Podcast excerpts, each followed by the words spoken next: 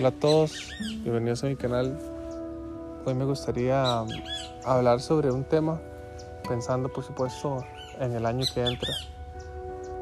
Y es el tema de las zonas de confort. ¿Cuántos de ustedes han experimentado sentirse cómodos en algo y a la vez sentirse varados, sentir que no avanzan, hacer muy poco en algo, eh, sea en el trabajo, sea con la salud, sea en el plano espiritual, en el plano intelectual. Yo creo que si algo hemos pecado en esta pandemia, ha sido en ese tema. El tema de las zonas de confort. Como pasamos todo el día en la casa, nos olvidamos de que hay algo más afuera. Sea un mejor trabajo, sea un desarrollo profesional o académico que nos va a impulsar a ganar más dinero, que puede incluso facilitarle, no sé, bueno, el dinero puede facilitarle cosas a uno, ¿verdad? Depende mucho de las responsabilidades y el tiempo que le vaya a consumir, pero creo que todo en la vida, todo lo que, lo que tiene algún valor, necesita un gran esfuerzo. Y uno se olvida de eso.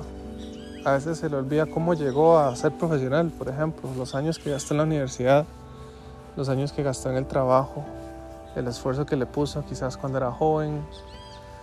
Y llega un momento en el que quizás un salario decente hace que uno se olvide que puede ganar todavía mejor y que con ese, con ese nuevo salario quizás puede facilitarse ahorrar para una casa, ahorrar para un viaje. Igual este con la parte del ejercicio. Quizás a veces cuando, cuando nos ocupamos con otras cosas se nos olvida hacer ejercicio o hacemos menos ejercicio. Y bueno, y así va con, con todos los diferentes temas.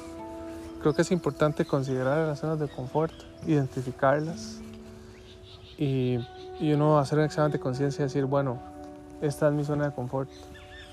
Tengo que trabajar en esto, en este nuevo año. Creo que por eso en enero los gimnasios se llenan y ya para marzo ya no, no tienen ni la mitad de las personas que se inscribieron. Así es la vida. Pero creo que lo importante es eso. Lo importante es identificarlas. Lo importante es trabajar en ellas, por supuesto. Y, aprovechar porque, porque eso no, digamos, eh, es innegable que al principio del año hay un momentum hay una fuerza que lo pone a uno a trabajar en cosas nuevas. Hay que aprovecharla y sacar ventaja. Y bueno, ese era el audio del día de hoy. Feliz año, espero que estén muy bien, se cuidan, saludos.